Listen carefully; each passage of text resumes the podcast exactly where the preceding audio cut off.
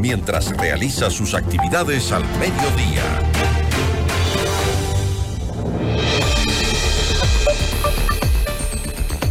Hasta el último segundo trataremos de convencer a los grupos políticos sobre el incremento del impuesto al valor agregado, señaló el presidente Daniel Novoa esta mañana en la entrevista que veíamos hace un minuto. La Revolución Ciudadana mantiene al aumento del IVA como una línea roja que no está dispuesto a cruzar. La entrevista a la carta, en diálogo directo con los protagonistas de los hechos. Nos acompaña Gisela Garzón, asambleísta de la Revolución Ciudadana. ¿Cómo está Gisela? Muy buenas tardes.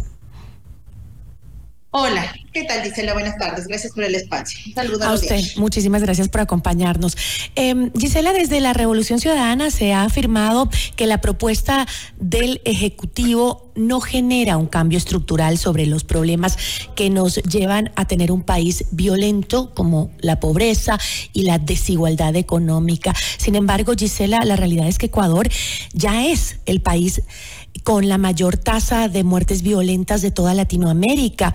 Si no hay el financiamiento para aplacar la violencia, ¿cómo podemos hacer cambios estructurales? Primero me permito hacer un análisis en contexto respecto a qué va a pasar el día siguiente del decreto de excepción. ¿Qué va a pasar el día 71 si se llega a prolongar el día 91? cuando ya los militares no tengan las capacidades operativas ni facultades legales para activarse como lo están haciendo, y qué va a pasar con lo que dice el procedimiento, debería ser la decisión de la gente a través de las urnas sobre el respaldo complementario de las Fuerzas Armadas a la policía que aprobamos al arranque de este periodo legislativo, que de eso tampoco se ha hablado mucho y que podrá ser sostenido sin necesidad de un estado de excepción. En este contexto, sí me permito también preguntarle al gobierno qué pasa el día después porque lo veo al presidente y lo veo a los ministros bastante exigentes, condicionando, diciendo que no van a pagar los sueldos, que sí a unos y no a otros, pero que nos expliquen a cuánto mismo atiende la necesidad de la atención de la inseguridad, cuánto mismo es que necesitan para dotar a cuántos policías, en qué tiempo, en qué orden de prioridades, en qué zonas específicas. Esto queremos conocer del Plan Fénix, no detalles estratégicos, no de inteligencia ni de seguridad nacional, sino este tipo de decisiones, porque esto nos permitiría, por ejemplo, poner sobre el debate cuánto recauda el informe de minoría alrededor de este tema presentado por el Partido Social Cristiano frente a la alternativa que presentamos nosotros que cargue eh, impuestos y que cargue el peso de la crisis a sectores como el bancario, por ejemplo. Y sería importante conocer estos detalles, insisto, porque la salida del problema de la violencia no tiene que ser coyuntural. Si no, vamos a seguir repitiendo recetas y momentos puntuales que a la larga no nos sumen en nada a recuperar la paz y que sea sostenida paz, que dicho sea de paso, no es solo la ausencia de guerra o de conflicto, ¿no es cierto? Pero no crees, Gisela, de social, de empleo, etcétera, que es fundamental en la toma de decisiones de cualquier político, independientemente de la línea que, que defienda. Pero en la realidad actual, Gisela, no es necesario primero aplacar los índices de violencia para este luego irnos levantando poco a poco, porque ustedes plantean, sí, ¿qué pasa con el lado social? ¿Qué pasa con eh, eh, y es verdad, ¿no? O sea, hay que hacer las dos cosas a la par, pero podemos hablar de eliminar las brechas sociales cuando los niños, niñas y adolescentes no pueden ni siquiera ir a las escuelas en los territorios violentos? Justamente eso decía en, mi intervención, Gisela.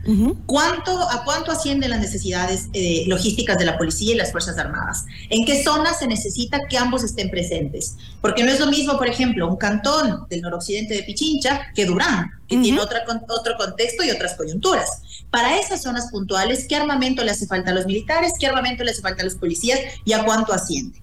Porque eso es importante saber también para que la recaudación en serio se entienda y se fiscalice como corresponde. A nosotros nos corresponde generar una herramienta legal y lo estamos trabajando en el marco de las económicas urgentes. Y eso luego tiene que aplicarse y saber si en efecto se va a cobrar o no, como corresponde, hacer una fiscalización al SRI, que se aplique a los sectores de evasión tributaria, etcétera. Pero ¿qué, ¿cuánto necesitamos de estos recursos? ¿Cómo se van a manejar y de qué forma vamos a tener certezas que en efecto la policía y las Fuerzas Armadas van a tener mejores condiciones logísticas? Ayer, por ejemplo, y le comento esto únicamente como un eh, tema territorial, estuve en el Cantón Mejía, que es de, de donde yo soy. La unidad de policía comunitaria de Tambillo está inundada en ambas plantas. Tiene goteras en el techo y no tiene posibilidades de que los policías duerman ahí. Sin embargo, en esa misma zona del cantón está la escuela de policía. Y la escuela de policía, en cambio, está en mejores condiciones. ¿Cómo les pedimos a los uniformados que hagan los patrullajes si no tienen cerca una unidad de policía decente para dormir?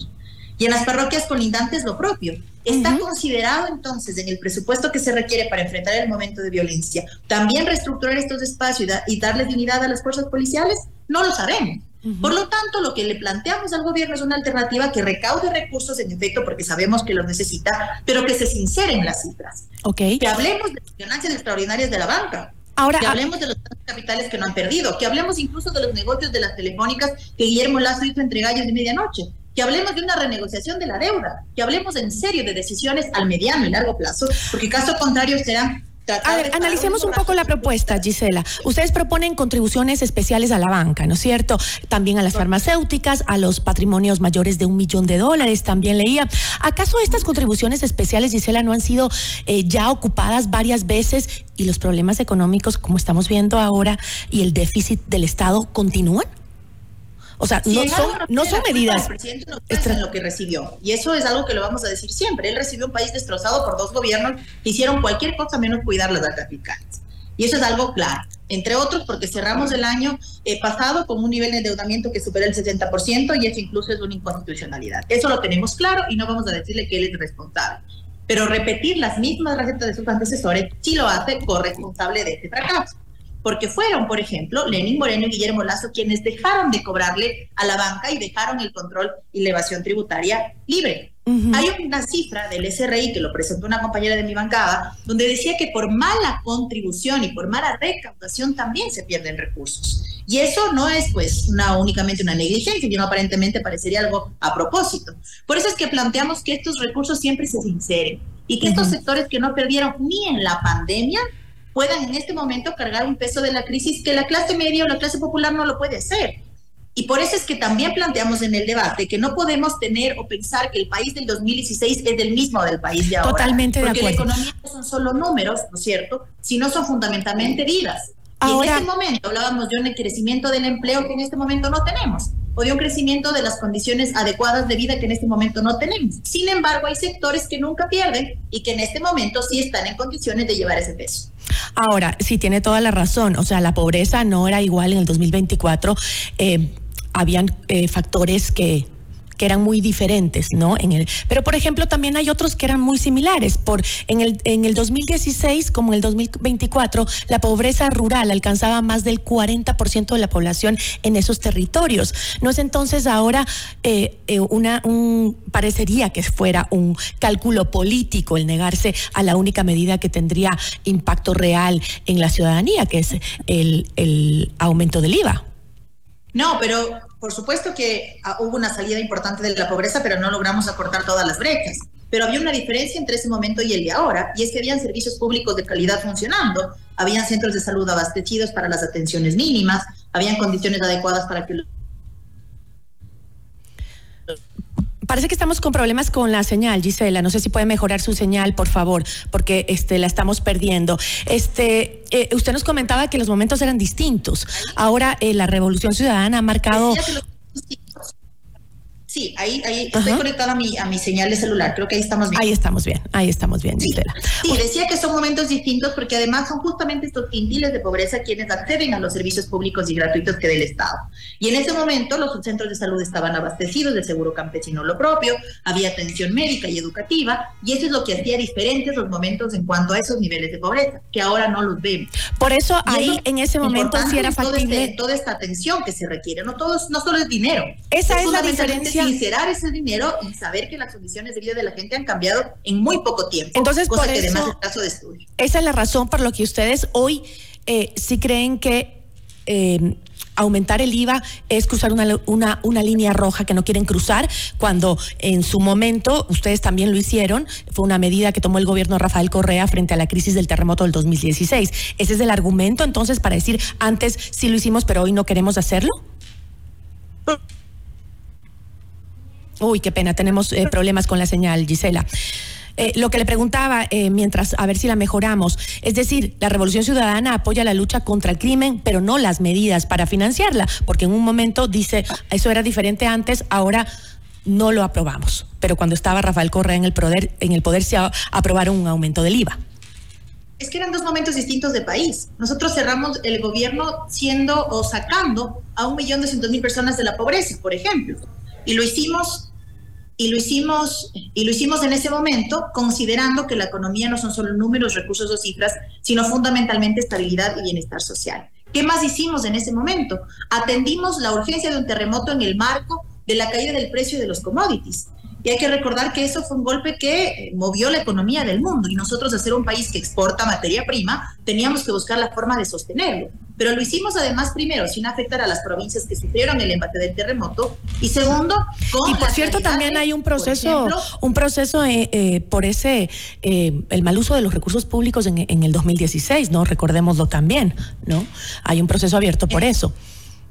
Claro, lo entiendo porque hay un proceso, digamos, también que viene de la mano de la persecución política y demás, pero si usted visita Manaví, las obras están allí. Y luego salió el gobierno de la Revolución Ciudadana y al que tenemos que... En muchos sectores todavía hay gente viviendo en los albergues. Y no, y no continuaron con las obras que eran su obligación, independientemente del gobierno que las haya iniciado. Esa es quizás una de las cosas que debería o podría cambiar el presidente Novoa, no repetir las mismas frases o los mismos errores, de, buscar culpables de sus antecesores, sino fundamentalmente de sostener aquello que pudo estar bien hecho. Y en este contexto, por ejemplo, planteamos alternativas que incluso recaudan más. El informe de minoría del Partido Social Cristiano, por ejemplo, en términos gruesos, recaudaría en dos años 270 millones de dólares. Y lo que nosotros planteamos, que es tener un tema alrededor de la banca más sostenido y otros temas adicionales que usted los ha mencionado en este espacio, recaudarían alrededor de 2.300 millones de dólares en dos años. ¿Y ¿Qué es lo más viable? ¿Qué se requiere? Eso también es una forma de tomar decisiones, no porque está la revolución ciudadana quien las plantee, sino porque están pensadas en función de que en efecto la estabilidad económica venga de la mano con una decisión correcta. Y por ejemplo, Gisela. A quienes nos tienen y que lo haga con quienes la pueden cargar. Y por ejemplo, Gisela, ¿por qué la Revolución Ciudadana no apoyó em, hace unos meses la propuesta de reforma tributaria del gobierno que permitió la condonación de las deudas tributarias de grandes corporaciones? ¿Qué pasó ahí, por ejemplo? El primer, la, primera ley económica urgente. Pero nosotros incluimos, por ejemplo, que no haya conflicto de intereses en la remisión. Y por eso es que incluimos que, por ejemplo, la familia del presidente Novoa no pueda beneficiarse de esa remisión. Incluimos además que para que esa remisión se pueda hacer viable, los deudores o los evasores se reconozcan como deudores. Es decir, que reconozcan que evadieron impuestos, que reconozcan que evadieron tributos y en ese contexto que lo hagan eh, y que puedan acceder siempre y cuando paguen el total, la totalidad de eh, su deuda en un, en un, periodo de tiempo establecido. Es decir, hay una serie de contextos distintos y lo que mejoramos en ese proyecto económico urgente hizo que, entre otras cosas, podamos votar a favor, porque como vino y como se aprobó son totalmente distintos. Ahora le planteamos además un análisis desde lo macroeconómico. El IVA no es un impuesto progresivo es un impuesto regresivo y en una economía dolarizada hay que considerar además la forma de sostenerla porque esa es también la diferencia con otros países de la región que tienen un IVA más alto, pero tienen su propia moneda. Nosotros no tenemos moneda propia, entonces además tenemos... Y en el 2016, cuando ustedes lo pusieron, ¿no era regresivo, Gisela? Cuando ustedes pusieron el impuesto mayor en el 2016, ¿no era regresivo también? Pero en ese momento existía, existía un alto impuesto a la salida de divisas. Habíamos establecido las salvaguardas de determinados productos para que paguen un impuesto adicional. Controlábamos la evasión tributaria y prohibimos el uso de paraísos fiscales. Es decir, pusimos controles adicionales para que el dinero no se vaya porque sí. Y es justamente lo que no ha pasado en los dos últimos gobiernos. En buena hora que se recuerdan las cosas que hizo el gobierno de la revolución. Y recordemos también que el dinero se fue en la corrupción, que el dinero no llegó. Por eso tiene eh, Jorge Glass hoy los problemas que tiene, porque el dinero no llegó si se a quienes lo, lo que nos dice la fiscalía, nos dice, se hizo el parque de nombre tal en tal zona se hizo la obra de tal parte en tal zona, se hizo la reconstrucción de tal hospital en tal zona y lo que cuestiona es la inversión, no dice que no se hicieron las obras. Esa es una de las cosas que también debatíamos aquí a la interna, en qué momento o qué institución tiene que ser la que determine cuán necesaria es una obra o no. La Contraloría, por ejemplo, establece que las obras se administren y se hagan como corresponde. Pero ¿quién determina o quién determinaba en ese momento qué obra era necesaria? En su momento el Plan Nacional de Desarrollo o el Plan Nacional de Buen Vivir. Pero eso también lo desbarataron. Quizás si tuviéramos ahora un SEMPLADES establecido y supiéramos, por ejemplo, cuántos policías se necesitan por manzana frente al, aumento poblacional y cuántos de estos no están atendiendo las zonas más conflictivas, quizás incluso la policía podría destinar sus operativos de mejor forma. Pero ahora, por ejemplo, tenemos cantones, insistiré en el mío, donde hay dos policías para la mañana. Entenderé entonces, entiendo entonces, Gisela, que... No hay una planificación tampoco. Con lo que me está diciendo Gisela, entendería que no van a ceder. Eh, ¿Qué pasa entonces con el acuerdo entre ADN, Partido Social Cristiano y la Revolución Ciudadana? ¿Que se va a mantener o no? con esta negativa que tienen entiendo, ustedes. Yo entiendo que en el país ha sido, digamos, o es un poco complejo entender que hay frentes diversos y que se puede llegar a acuerdos y que desde los disensos se puede sostener diálogos sin necesidad de convertirnos en enemigos. Es decir, no está, no está en riesgo. Y hemos dicho con claridad que este acercamiento para instalar la Asamblea no era un cheque en blanco, no cogobernamos con Daniel Novoa, no ponemos ministros, no ponemos gobernadores, no ponemos ningún nivel de gobierno y que cuando tengamos diferencias las vamos a llevar a la práctica. Pero al Partido Social Cristiano no le están preguntando si sostiene o no la, el acuerdo con el gobierno, a pesar de que ha dicho también el propio presidente de la Asamblea que no está de acuerdo con el incremento del IVA y sin embargo el Partido Social Cristiano tiene como viceministro de gobierno a uno de sus, de sus caras más visibles. Entonces me parece que sí es importante que se entienda que estas diferencias políticas que pasan desde, la, desde las alternativas. Aquí está nuestro informe de minoría. No es que nos le estamos diciendo no, porque no, pues le estamos diciendo no, presidente. Usted quiere, con esto quiere recaudar 1.200, le tenemos una alternativa que recauda 2.300. Estúdiela pero no piense que su sector particularmente tiene que salirse beneficiado, perjudicado con algo, cuando al final recuperar la tranquilidad le significará mejores inversiones del sector privado, más estabilidad a sus espacios de inversión, mejores condiciones al cotidiano y mejores condiciones a los pobres. Y eso sí se puede con un principio de justicia social, donde los que más tienen carguen el peso de una crisis que los que menos tienen la están cargando en muerte, en sangre, en pérdida de vidas y en una serie de cosas adicionales, como por ejemplo deserción escolar, que es otro de los grandes temas pendientes en el análisis político. Ahora, este, eh, bueno, en medio de todo esto, ¿cómo responde Gisela la Revolución Ciudadana al presidente tras esta sátira, burla a Rafael Correa sobre su pronunciación en inglés y los repentinos cambios de parecer frente a Novoa? que primero ha sido y ha tenido buen genio el presidente, porque honestamente en la asamblea yo poco le escuché, pero me parece que el momento del país requiere sí algo de humor, algo de sentido eh, digamos, de, algo de ser positivos, pero fundamentalmente se requiere respetar a los adversarios, respetar a los que piensan distinto y hacerlo también aprovechando lo que pueden desde la práctica misma y de la experiencia misma aportar. Y eso es algo que es importante. A mí me parece, por ejemplo, que criterios como el del Partido Social Cristiano alrededor de cómo llegaron a pacificar ciertas zonas de Guayaquil son importantes para mí. Pero Gisela, el que menos respeta es Rafael Correa en las redes sociales. Se pueden manejar con mucha más madurez y entiendo que haya que mostrar una imagen fresca. Yo también soy una mujer joven política que quiero mostrar una imagen fresca, pero hay una delgada línea entre hacerlo así y caer en una burla en un momento donde el país requiere no solo liderazgo, sino firmeza. Y respeto, como usted dice, pero su líder tampoco respeta en ningún ámbito en las redes sociales. Que podamos tener. Pero su líder tampoco respeta. Rafael Correa, lo que dice en redes sociales es bastante ofensivo, no solo del presidente, de los periodistas. Es cierto, lo cierto es que desde Twitter parece que se gobernara, ¿no? A rato se responde más a lo que dice Twitter que a lo que nos dice la gente en la calle, o al menos eso parecería con ciertas respuestas del presidente. Yo le agradezco muchísimo, Gisela. Muchísimas gracias. Gracias a usted. Es un gusto para mí estar aquí. Una buena tarde. Nos acompañó Gisela Garzón, asambleísta de la Revolución Ciudadana. Notimundo a la carta. 60 minutos de noticias actualizadas. Conducción Gisela Bayona.